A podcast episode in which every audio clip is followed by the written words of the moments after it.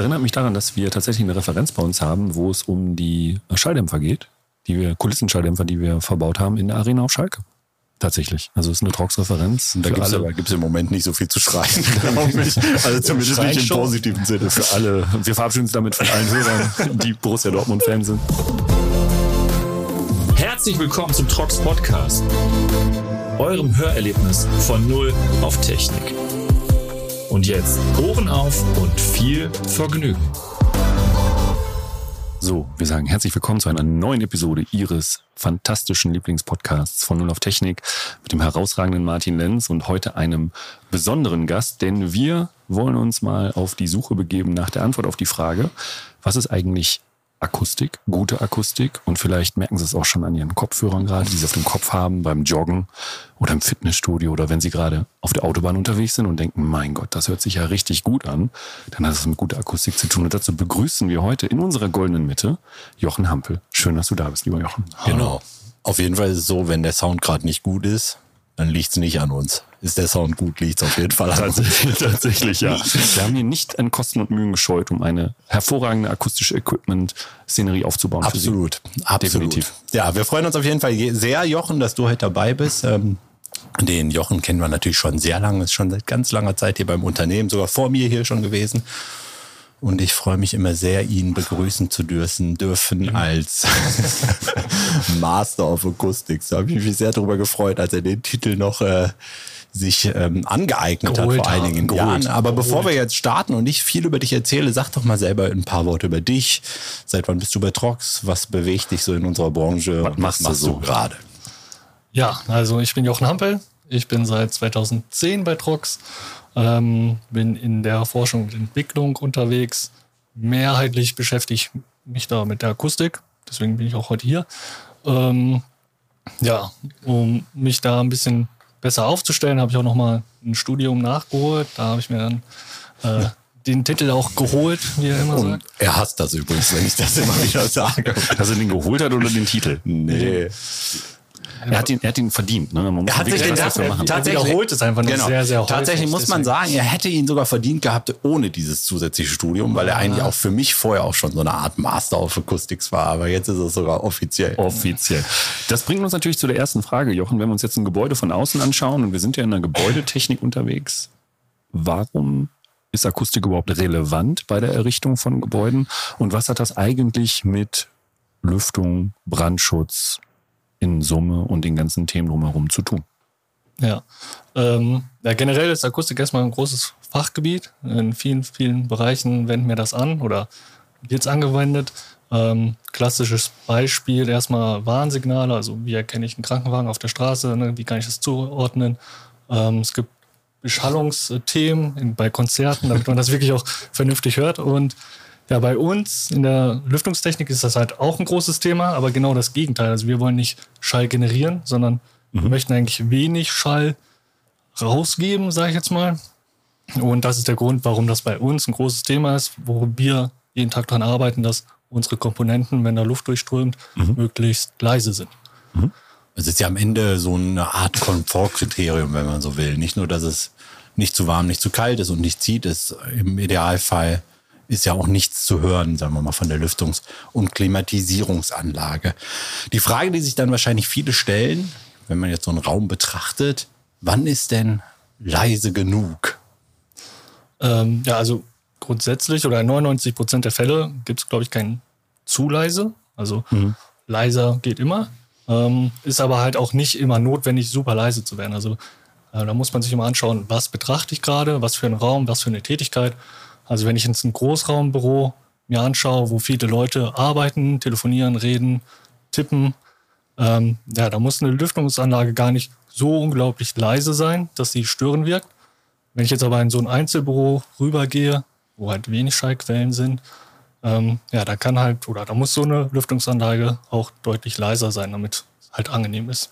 Wie nähert man sich einem solchen Konstrukt, also Gebäude grundsätzlich unter Überlegung, wie lege ich denn so was überhaupt aus oder wie berechne ich das grundsätzlich? Gibt es irgendwelche Normen oder Richtlinien für, an die sich jemand halten muss? Ähm, ja, also natürlich gibt es Richtlinien oder Empfehlungen auf jeden Fall. Ähm, die VDI 2081, mhm. äh, die sagt, oder gibt eine Empfehlung raus, für welchen Raum, ähm, ja, was wir für einen Schalldruckpegel haben wollen oder mhm. haben sollten oder erzielen sollten. Und ja, da gibt es halt viele Faktoren, die da mitwirken. Dann ist am besten, wenn da ein Planer mit an Bord ist. Ähm, ja, und das dann nach und nach durcharbeitet. Also es sind sehr viele Aspekte. Ich glaube, wir würden die einmal durchgehen, glaube ich. Ne? Mhm. Ähm, ja. ja.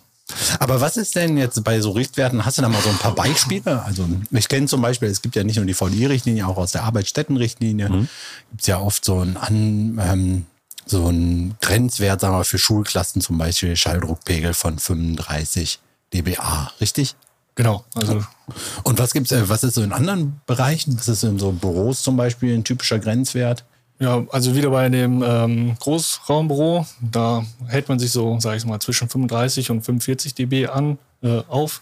Einzelbüro auch so 35 und Räume, wo man wirklich sehr leise unterwegs ist, also sage ich mal in der Bibliothek, wo man mhm. darauf achtet, auch extra leise zu sein, da ist äh, mit 30 dB die Empfehlung. War ein Ort, der für mich immer tabu war im Studium. Ehrlicherweise die Bibliothek. Die ich fand immer am schlimmsten, die Leute gesagt haben, ich gehe in die Bib. In die Bib. Ich gehe lernen. Die haben so genervt. ich auch so. Da gibt keinen Kaffee, da kann ich nicht quatschen, was soll ich da? Auch, auch furchtbar fällt mir ein, das ist ja so ein Bild, Jochen, was du auch oft in Präsentationen verwendest, äh, verwendest. Und ich glaube, ich habe es auch schon ein paar Mal geklaut. Zum Thema Schall ist nicht gleich Schall. Und dann gibt es so ein Bild von der Mücke und von einem Wasserfall. Und das ist ja auch so ein bisschen... Ähm, wichtig zu betrachten und glaube ich auch für die Hörer interessant, wenn ich jetzt über 35 dB spreche. Ist das denn immer gleich oder gibt es da Unterschiede? Vielleicht kannst du da noch mal ein bisschen was zu sagen. Ähm, ja, also es ist nicht immer gleich. Also die Zahl 35 dB ist dann schon immer gleich. Äh, aber wie ich das empfinde, ist halt immer unterschiedlich. Also wie Gina sagt, ne, was sind da jetzt gerade für andere Geräusche im Hintergrund? Ist das maskiert? Höre ich das überhaupt? Ähm, das ist natürlich ein Part. Aber wir haben halt auch diese subjektiven Größen, also das, was du jetzt gesagt hast mit dem Wasserfall und der Mücke. Ähm, da kennen wir ja die Geräuschlage, sag ich jetzt mal. So ein Wasserfall ist ja eher als positiv einzuordnen, ähm, ist aber relativ laut. Und so eine Mücke, also ich weiß nicht, was ihr so für Emotionen habt bei einer Mücke. Ich finde die gut. ich bin dagegen. Draußen finde ich die gut. Draußen, ja, als, als Vogelfutter. Im Winter. ja, wo auch immer. Ja. Äh, ja, aber da ist das Beispiel einfach mit der Mücke, die halt eigentlich ziemlich leise ist, mhm. mit 8 bis 10 dB ungefähr. Mhm. Die wirkt halt unfassbar nervend. Mhm. Und im Vergleich zu so einem lauten Wasserfall, der wirklich sehr laut sein kann, über mehrere hundert Meter zu hören ist, mhm. den kategorieren wir einfach anders ein. Mhm. Und äh, ja, da ist halt diese subjektive das subjektive Empfinden halt auch nochmal entscheidend. Jetzt hattest du, Jochen, ich weiß, wir wollten nicht zu viel in die Zahlen absteigen, aber jetzt hattest du über dB oder Dezibel gesprochen oder dBA. Einfach nur für die Laien, so wie mich, unter den Zuhörenden, das sind nicht viele, ich weiß, aber zumindest dann für mich zumindest zum Verständnis. Was ist das? Ähm, ja, also ich habe jetzt gerade Schalldruckpegel immer gesagt. Mhm. Ähm, das ist der Wert, mit dem wir die Lautstärke beschreiben, die bei uns am Ohr ankommt oder an einem bestimmten Ort ist. Mhm. Ähm, das wird mit, De also die Einheit ist Dezibel, wird mit dB abgekürzt und ist halt, wie gesagt, der Wert, der wirkt, also der mhm. wirklich auf dich einwirkt. Ähm, ja, und wir kommen halt vom Schalldruck, also es sind ja Schalldruckwellen, die sich wirklich mit, über kleine Drücke in Pascal über die Luft oder im Festkörper äh, fortpflanzen. Mhm. Ähm, um das so ein bisschen handlich zu haben, also schöne Zahlen, äh, mit schönen Zahlen zu arbeiten, ja. hat man halt diese Dezibel-Art. Du hast gerade gesagt, 35 Dezibel ist im, im Schlafzimmer, glaube ich. Im Schlafzimmer 35 wirst du, glaube ich, nicht haben. Ne? Im ja. Schlafzimmer hat man, glaube ich, noch deutlich weniger. Ja, noch weniger. 35 Dezibel war als Schalldruckpegel ist so ein Grenzwert für mhm. Schulklassen oder auch sagen wir, Büros mit hohem Anspruch. Büros sagte Jochen ja auch. Gibt es einen Vergleich dazu, dass man sagt, das ist so laut wie ungefähr? Also unsere Unterhaltung wie, welchen Schalldruck hättet ihr? Also so eine Unterhaltung so auf einen Meter Abstand ungefähr mhm. sind wir so zwischen 50 und 60. Tatsächlich doch so laut. Redet. Wow. Ähm, Genau, also. Also, so, also so wenn wir reden, wenn wir beide, wir, wir reden doch viel miteinander, Martin. Jetzt setzt auch keine viel leise. Viel leise. Wir sind doch nicht die Pochers. Ja, äh, jetzt kommen wir aber nochmal zurück zum Raum. Und da ist ja jetzt die Frage, ähm, was sind denn überhaupt jetzt so die Einflussgrößen? Also wenn ich jetzt so einen Raum plane, was, mhm. jetzt habe ich diesen Grenzwert, sagen wir mal, ich plane jetzt eine Schulklasse mhm. und ich habe jetzt ähm, einen Schalldruckpegel von 35 dB, den ich nicht überschreiten darf. Was sind denn so die Einflussgrößen jetzt? Ähm, die Einfluss nehmen auf den Schalldruckpegel im Raum, wenn wir uns jetzt mal die Schüler wegdenken, weil die Schüler, wie wir gerade gehört haben, ja oft das Ganze überschreiten, wenn sie quatschen oder ich glaube schon reden oder sonst was tun. Aber jetzt sagen wir mal, sagen wir die rein den Raum betrachtet ohne Menschen. Ähm, ja, also, also die erste Instanz ist klar die Schallquelle. Wie laut ist die Schallquelle? Umso lauter die ist, umso lauter ist natürlich auch der Schalldruckpegel, der an unser Ohr kommt. In unserem Fall wäre das jetzt quasi ein Lüftungsgerät, oder? Zum Beispiel. Also, genau. Die, Verursachung Also von ein einem. dezentrales Gerät oder ein, Ein. Luftdurchlass generell. Ähm, die hat immer, also ein dezentrales Gerät generiert durch einen Ventilator äh, oftmals Geräusche. Äh, und so ein Dralldurchlass, wenn da Luft durch ähm, ja, dann werden halt die Geräusche äh, produziert. Im Extremfall kann man sich so vorstellen, also jetzt so laienhaft gesprochen, wenn man an einer Tankstelle die Luft nachfüllt und dann quasi aus dieser Düse die Luft austritt, das ist ja auch ein lautes Geräusch sozusagen. Das ist jetzt vielleicht schon sehr extrem, aber vielleicht. ich würde sagen, diese Komprimierung Also, von Luft Ich, sozusagen. also ich sage immer Trillerpfeife, ne? Wenn du feste reinpustet, mehr, äh, Kommt viel raus. mehr Luft Ja. durchpustet, wird es lauter. Ja. Und wenn er gar nicht durchpustet, ist halt gar kein Schall da. Und so stelle ich mir das bei einem Luftdurchlass auch vor. je, nur je schneller, desto leiser. lauter sozusagen. Ne? Oder wenn ich eine Hand raushalte beim Autofahren. Ja. Also ihr seid ja beide Cabrio-Fahrer wahrscheinlich. Nee, ich nicht. Äh, Das macht man tatsächlich öfter, als man denkt. Ne? Aber Cabrio fahren oder? Okay, also wir haben die, Schall, die Schallquellen im Raum. Ähm, und was man, hat noch Einfluss neben den Schallquellen? äh, die zweite Instanz ist eigentlich der Abstand. Ja. Ähm, also umso weiter ich weg bin, umso leiser ist es, ist klar. Ähm, und dann fängt es halt schon an, ein bisschen komplizierter zu werden. Also bedingt dadurch, dass wir halt in einem Raum sind, ist es halt so, da kann man es nicht einfach mal pauschal beantworten, diese Frage, weil es trifft halt der Direktschall auf uns ein oder zu dem Ohr oder kommt zum Ohr. Das ist der Schall, der halt unmittelbar von der Schallquelle geradlinig, sage ich jetzt mal, bis zu unserem Ohr kommt. Und der Schall, der, sag ich mal, nach oben äh, abgelenkt wird, eigentlich, der kann halt im Raum reflektiert werden. Von den Wänden, ne? Von den Wänden, genau. Und je nachdem, wie schallhart die sind, schallweich, also je nachdem, wie viel die absorbieren oder äh, reflektieren. Also Glas zum Beispiel wird reflektieren wahrscheinlich. Genau. Also alles, also fast alles reflektiert natürlich, aber halt mehr oder weniger stark. Ähm, ja, genau, diese modernen Ge Gebäude, Glas mit Beton, das ist eigentlich alles schallhart. Ähm, ja, und in Räumen kann es dann halt dazu kommen, dass ich jetzt diesen Direktschall habe, Ja. aber halt zusätzlich halt noch diese Reflexion. Und je nachdem, wie die ausgebildet sind, wird es halt dann doch noch mal lauter oder leiser. Also das muss man dann wirklich individuell betrachten. Also quasi Schallquellen auf der einen Seite, Abstand von der Schau Schallquelle und Raumeigenschaft, ne? Genau. Raumeigenschaft kann ich mir, muss ich mich immer daran erinnern, ich habe früher auch viel Musik gemacht, da gab es dann immer diese feuchten Proberäume, die man sich für ein paar Euros mieten konnte. Und dann ist man in so einen Keller reingekommen und dann hat es halt ohne Ende Gehalt und der Sound war echt mäßig. Da gab es halt echt viele, die haben dann so mit so Eierkartons oder irgendwelchen Stoffen probiert, die Wände zu verkleiden, um die äh, Raumeigenschaften quasi zu verbessern, sodass die Dämpfung des Raumes besser wird und damit Ja. die Nachhaltzeit geringer und der Sound besser wird. Ja. Und ich glaube, das ist hier ganz gut an der Stelle übertragbar, weil man da auch ja natürlich Ja, so die halb, weil das einfach auch einfach nicht funktioniert. also deine Eierkartons haben halt null Wirkung. Also es Aber die man zwar- sahen so aus, als hätten die ja, die sehen so aus. Placebo. Hängen auch gerne in Kindergärten oder so, wo man die Eltern das nochmal besser machen wollen mit der Akustik. Äh, aber hat halt keinen Einfluss. Die Gardine schon, aber auch mehr so hohe Frequenzen. Ja. Das erinnert mich daran, dass wir tatsächlich eine Referenz bei uns haben, wo es um die Schalldämpfer geht, die wir, Kulissenschalldämpfer, die wir verbaut haben in der Arena auf Schalke. Tatsächlich. Also es ist eine Trox-Referenz. Da gibt es im Moment nicht so viel zu schreien, glaube ich. Also zumindest Schreien nicht im positiven Sinne. Für alle. Wir verabschieden uns damit von allen Hörern, die Borussia Dortmund-Fans sind. Tut Aber, uns leid. genau, jetzt kommen wir mal wieder ein bisschen zurück zum Thema. Also ähm, Schallquelle und Raumeigenschaft. Jetzt ist man ja bei uns in der Branche so unterwegs, dass normalerweise derjenige, also wir zum Beispiel als Hersteller von Luftdurchlässen, wir liefern jetzt einen Luftdurchlass. Wir kennen ja in dem Moment ähm, den Raum nicht. Und derjenige, der unseren Luftdurchlass in den Raum einbaut oder das plant, der kennt ja möglicherweise den Raum oder kann kalkulieren, was der für Eigenschaften hat und kennt vielleicht auch die Abstände von den Personen und so weiter. Ähm, braucht aber natürlich von uns gewisse Daten.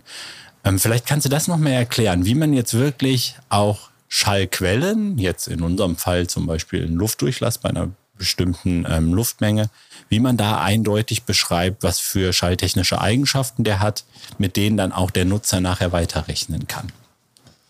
Ähm, ja, das Also bis dato haben wir über einen Schalldruckpegel geredet, also Mhm. das, was bei uns wirkt, wie gesagt.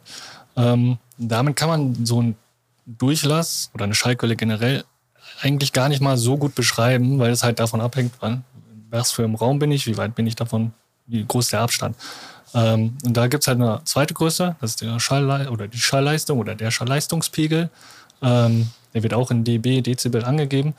Und diese Schallleistung beschreibt, was die Schallquelle in einem bestimmten Zeitraum ähm, über eine Hüllfläche an Energie abstrahlt. Und die ist halt immer gleich, egal ob ich jetzt halt im Wohnzimmer bin, im Stadion.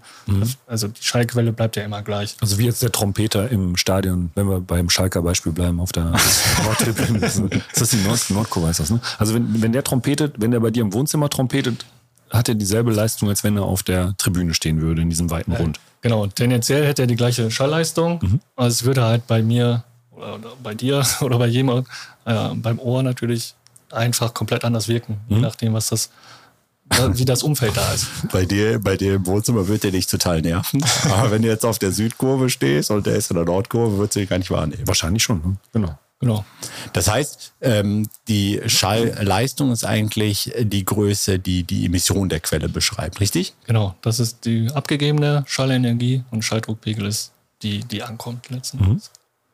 Okay, das heißt, wenn jetzt jemand so einen Raum plant, wir sind jetzt wieder bei der Schulklasse, dann kann der mit den ähm, Informationen, die er oder die Person, die oder der von der vom Hersteller einer Komponente bekommt oder eines Lüftungsgeräts bekommt, nämlich der Schall, das, also er bekommt ja den Schallleistungspegel bei bestimmten Betriebsstufen oder Luftmengen und in Zusammenhang mit den Raumeigenschaften, die kalkulierbar sind für den individuellen Raum, kann er ausrechnen oder sie ausrechnen, wie der Schalldruckpegel sich im Raum einstellt und dann bewerten, ob der jetzt überhalb oder unterhalb von 35 dBA Schalldruckpegel am Ende resultiert. Wofür steht das A?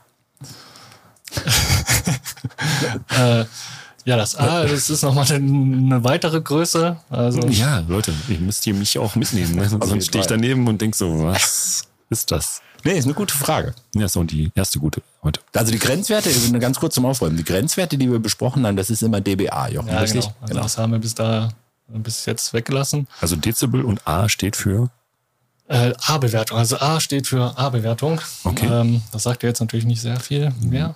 Ja, ich hätte jetzt Audible verstanden, hätte gedacht, das ist Nee. hörbar oder so. Nee, es ist tatsächlich einfach A-Bewertung. Es gibt auch die B- und C-Bewertung, aber Mhm. die nicht in unserem Bereich, nicht in uns, ja, nicht bei uns, sag ich mal.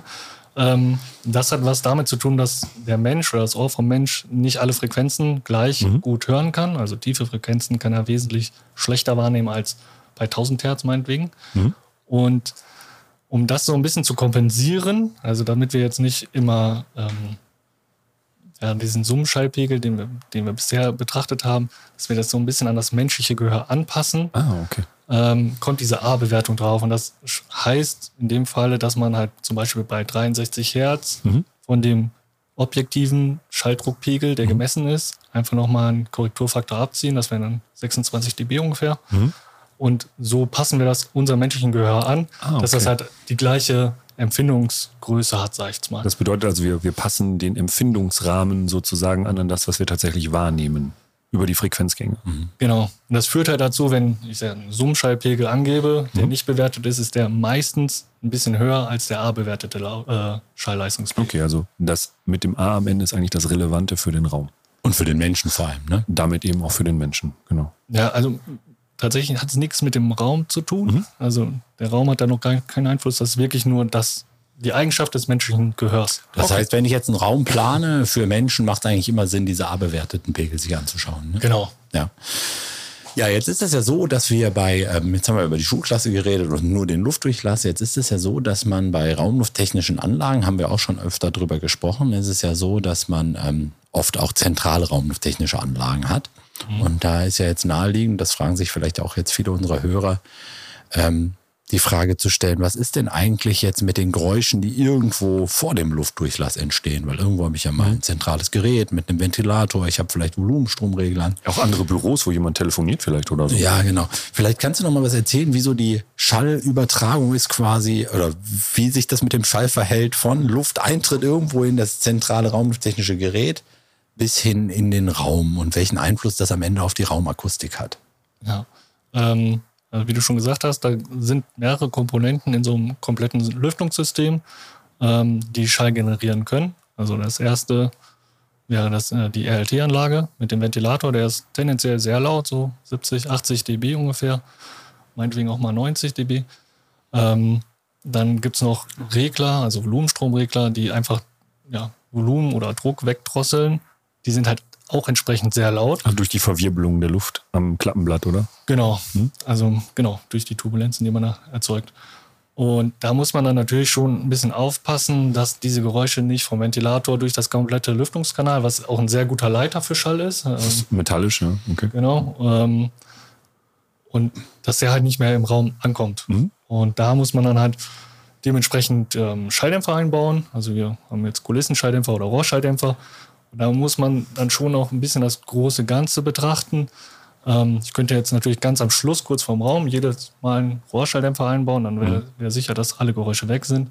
Aber dann kann es halt sein, dass ich sehr, sehr viele Schalldämpfer verbauen muss oder dass der Kanal bis dahin selber auch abstrahlt. Also wenn es im Kanal sehr laut ist, dann strahlt es halt nach außen und die Kanäle sind ja doch in Räumen.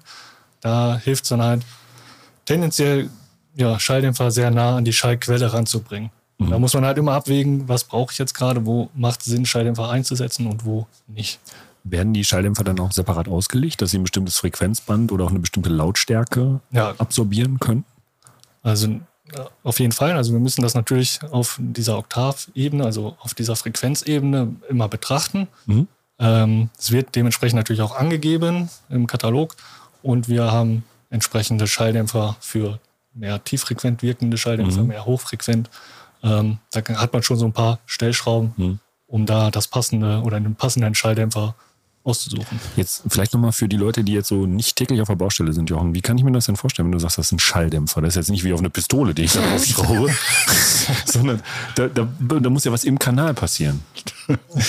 ja, äh, da gibt es auch verschiedene Prinzipien. Äh, also es ist tatsächlich nicht der Schalldämpfer auf der Pistole. ähm, wir haben Schalldämpfer mit Mineralwolle. Also das ist letzten Endes, also Rockwolle, das kennt man vielleicht aus dem Häuserbau vom mhm. Dämmen. Das ist ähnliches Material oder das wird auch verwendet. Und da verfängt sich der Schall letzten Endes drin. Also mhm. diese Druckwellen, diese Bewegung der Teilchen, die werden einfach reduziert, weil so eine Reibung da ist. Und das wird einfach in den Kanal mit dazu gestellt. Genau, also je nachdem Rohrschalldämpfer, die haben ihr Absorbermaterial außen. Mhm. Also da ist der Luftweg unbeeinflusst. Ja. Bei großen eckigen Kanälen braucht man halt Kulissen. Mhm. Äh, die stehen dann tatsächlich mitten im Luftstrom. Und da muss man halt auch abwägen, wie viel Druckverlust will ich äh, erzeugen mhm. und wie viel Dämpfung brauche ich. Also tatsächlich physisch muss man sich vorstellen, da werden diese, äh, diese, diese Pakete werden in den Kanal mit reingestellt. Genau, genau. ja. Ab, abgemessen sozusagen auf den Innendurchmesser des Kanals. Mhm. Und daraus entsteht dann sozusagen einmal die Reduktion des Schalls und auf der anderen Seite aber auch eine Erhöhung des Druckverlustes genau. sozusagen. Die muss der Ventilator mehr fördern, damit auch der gleiche Luftstrom im Raum ankommt, aber ohne Schall. Idealerweise. Genau. Okay, gut, verstanden. Aber Deswegen, die stehen natürlich so, dass da ein Spalt ist und die Luft genau. dran vorbei. Also ja, die Luft wird nicht durch die Mineralwolle durchgepresst. Ah, okay, die geht also, seitlich dran vorbei. Genau, man hat so, so Klötze quasi mhm. und dann gibt es Spalte, die mhm. quasi klotzfrei sind. Da strömt die Luft durch und die, ähm, in den Klötzen oder in den Kulissenschalldämpfern oder Kulissen wird dann der Schall absorbiert. Also ein vertikaler quasi. Querschnitt genau. bleibt im Kanal. Genau. Ja, genau. Und dann geht es natürlich darum, da die Balance zu finden, wie du sagst. Natürlich, wenn der beste Schalldämpfer wäre, ich mache alles zu, dann jo. strömt halt dummerweise keine Luft durch. Druckverlust oder Strömungswiderstand unendlich. Und und Energiebedarf unendlich. Deswegen muss man natürlich immer einen guten Kompromiss finden zwischen mhm. einer guten ähm, Schalldämpfung auf der einen Seite, aber einem geringen Strömungswiderstand auf der anderen Seite. Was ich da mal ganz spannend fand, da gibt es ja auch äh, verschiedene Analysen zu, die Idee zu sagen, man platziert Schalldämpfer immer da, wo quasi nichts strömt, weil dann haben die schalldämpfende Eigenschaften natürlich, mhm. aber keinen Strömungswiderstand. Das war ja immer so ein Thema bei freilaufenden Ventilatoren, mhm. glaube ich, Jochen, wo du ja auch viel geforscht hast damals, wo es darum ging, wirklich schalldämpfende Elemente dort zu platzieren, wo nichts strömt, um halt äh, druckverlustfrei quasi Schalldämpfung betreiben zu können. Okay, was heißt das, wo es nicht strömt? Also, also, ja, also in dem Fall ist es im RLT-Gerät direkt mhm. und wir haben ja diese freilaufenden Räder, die Ventilatoren, mhm. die saugen die Luft an und ja, lassen die seitlich wieder auspusten. Ah, okay, dass also kein Schall entsteht sozusagen. Na, also ich glaube ich glaub anders. Du hast den Ventilator, der steht jetzt im, rechteckigen Querschnitt, ja. der saugt die Luft vorne an mhm. und wirft die aber nicht geradeaus wieder raus, sondern zu den Seiten. Und dann prallt die Luft quasi gegen die Wand mhm. des rechteckigen Kanals ja. oder des LT-Gerätegehäuses. Mhm. Und dadurch hat man natürlich eine Luftströmung, die dann eher an der Wand ist, die weil der Ventilator die nach mhm. außen wirft, die Luft. Mhm. Und wenn man dann quasi Kanal unmittelbar hinein. hinter den Ventilator einen Klotz packt, dann ist das in einem Bereich, wo keine Luftströmung ist, der Schall natürlich aber trotzdem ist. Und so kann man Schall Dämpfung realisieren, ohne dass ich einen Strömungswiderstand habe. Okay, das ist doch schon mal ein gutes Prinzip. Genau. Ähm, eine Frage habe ich aber trotzdem jetzt nochmal zu der Pistole und dem Schalldämpfer. Weil ich glaube so, ich kenne mich selber nicht aus. Ich hatte tatsächlich noch nie eine Pistole mit Schalldämpfer in der Hand, zumindest nicht. Nur ohne Schalldämpfer? Aus, nicht ähm, zu anderen ja. Jahreszeiten außer Karneval.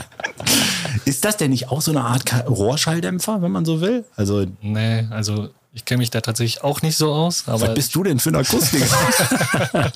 CSI Neukirchen Flühen, Ladies and Gentlemen. Okay, vielleicht.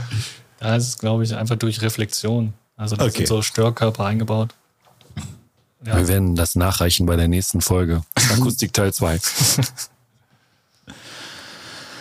Genau, also beim Kanalnetz, wenn ich das richtig verstanden habe, man, also nochmal zusammengefasst, man, man probiert an, nah an der Quelle zu dämpfen und man geht quasi Schritt für Schritt durch das Kanalnetz, guckt, wo so ein Schallerzeuger, wie zum Beispiel Ventilator oder irgendwelche Komponenten wie Volumenstromregler und probiert dann danach ähm, so zu dämpfen, dass man möglichst das wegdämpft, was auch da ist und dann das Schallniveau reduziert. Eine Frage dazu habe ich noch. Welche sind denn die kritischeren Töne, wenn ich jetzt vorne gucke? Sind das eher die hohen Frequenzen, die, sagen wir mal, wenn ich die vorne am raumlufttechnischen Gerät erzeuge, die hinten im Raum noch ankommen, oder sind das eher die tiefen Frequenzen? Also was macht der Kanal so und die ganzen Umlenkungen? Also der Kanal ist äh, freundlich, sage ich jetzt mal, zu tiefen Frequenzen, sprich er dämpft die nicht. Also die werden einfach durchgegeben. Mhm. Ähm, aber so Bögen, Umlenkung, generell der Kanal selber hat schon dämpfende Wirkung bei hohen Frequenzen. Ähm, das heißt, wenn du jetzt so einen Schalldämpfer für so ein LT-Gerät auslegen würdest, würdest du dich im Wesentlichen eher um die Tieffrequenzen genau, Bereiche kümmern, weil die hohen Töne sowieso nicht bis hinten durchkommen.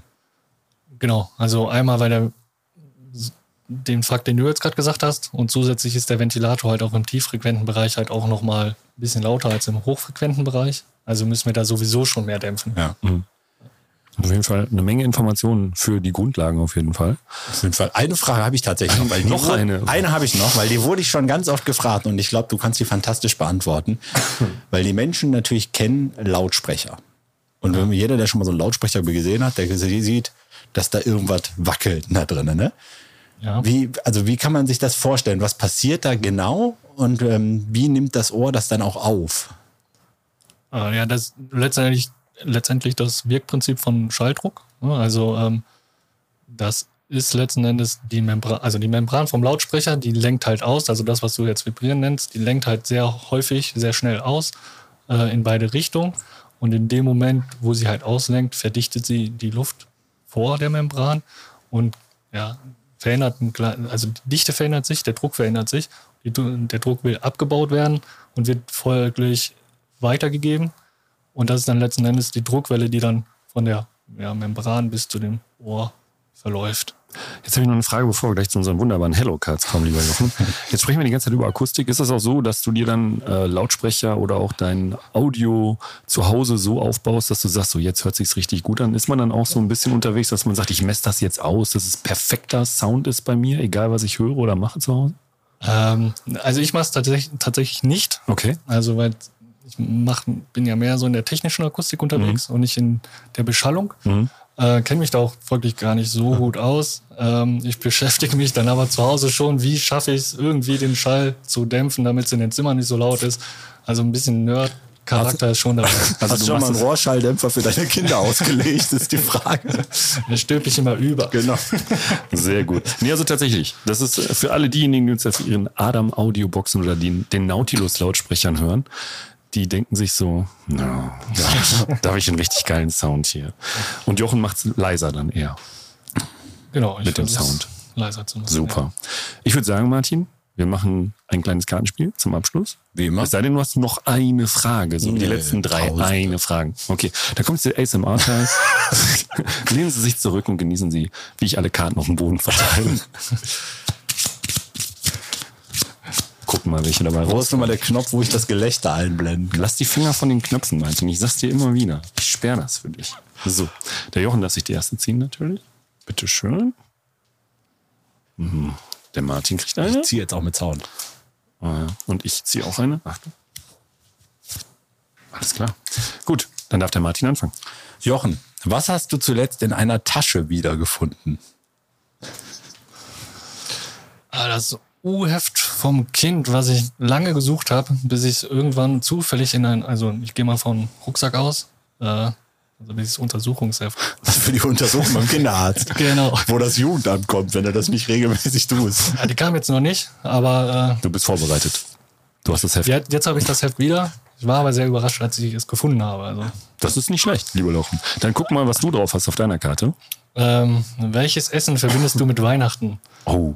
Passend zur Jahreszeit, ehrlicherweise. Das ist tatsächlich so. Das hast du doch reingemischt. Man sollte meinen, ich bin vorbereitet. Ähm, ja, bei uns ist es tatsächlich so, dass wir eher Banausen waren damals als Familie äh, bezüglich des Essens an Weihnachten, weil wir da sehr viel beschäftigt waren und viele Kinder und viel Essen da sein musste. Dieser Spannungsbogen. Jetzt haut doch einfach Ich raus. so. Und dann sagt er so, wir machen tatsächlich Pommes. Pommes. Pommes mit Hähnchen. Aus dem Also völlig, ja, ja, Fritteuse, ja. Aber es ist halt völlig losgelöst eigentlich von Weihnachten. Darf man auch eigentlich gar nicht erzählen. Ich weiß auch nicht, warum ich das gerade tue und nicht einfach sage, hier, Na, Ist gut. Wie immer so, Reragu. Ich stehe drei Tage vor in der Küche. Nein, es gibt Pommes im Hause. Das ist wunderbar, lieber Jochen. Dann fragen wir die letzte Frage. Und ich hoffe, die Antwort ist nicht Last Christmas. Ich sag's von vornherein. Bei welchem Lied willst du sofort anfangen zu tanzen? Ja, atemlos natürlich. Atemlos. Wunderbar. Boah, das kam aber schnell Das ist nicht Bauch schlecht. raus. Jetzt ist die Frage, das die, die 10 Years Anniversary Edition hier mit So wie äh, Akustiker David gehört. oder die Originalversion. Ich kenne keine Unterschiede. Halt. Okay, wir haben zehn Jahre, tatsächlich zehn Jahre Jubiläum Atemlos von Helene Fischer. Ach Schande, echt? Echt? Ja, ist tatsächlich so. Zehn Jahre ist es her. Also, ich fühle mich ja sowieso jeden Tag alt, aber das ist tatsächlich nochmal so eine Information, die jeder haben wollte. Und damit sind wir schon am Ende unserer kleinen Geschichtsstunde und vor allen Dingen dem Ausflug in die wunderbare Welt der Akustik mit dem fantastischen Gast heute mit Jochen Hampel. Ich sage vielen Dank an dich, Martin, vielen Dank an den Jochen und wir Ja. hoffen, dass Sie trotz unseres Umstandes, dass wir bei Schalke 04 was verbaut haben, beim nächsten Mal auch wieder einschalten, wenn es heißt von Null auf Technik. Wir freuen uns auf Sie. Bis dann. Tschüss. Tschüss. Tschüss. Und das war sie auch schon, die aktuelle Episode unseres Podcasts. Wenn es euch gefallen hat, lasst uns gerne eine positive Bewertung da und abonniert natürlich unseren Kanal. Und wenn ihr Fragen oder Themenwünsche habt, schreibt es gerne in die Kommentare. Schön, dass ihr dabei wart und bis zum nächsten Mal.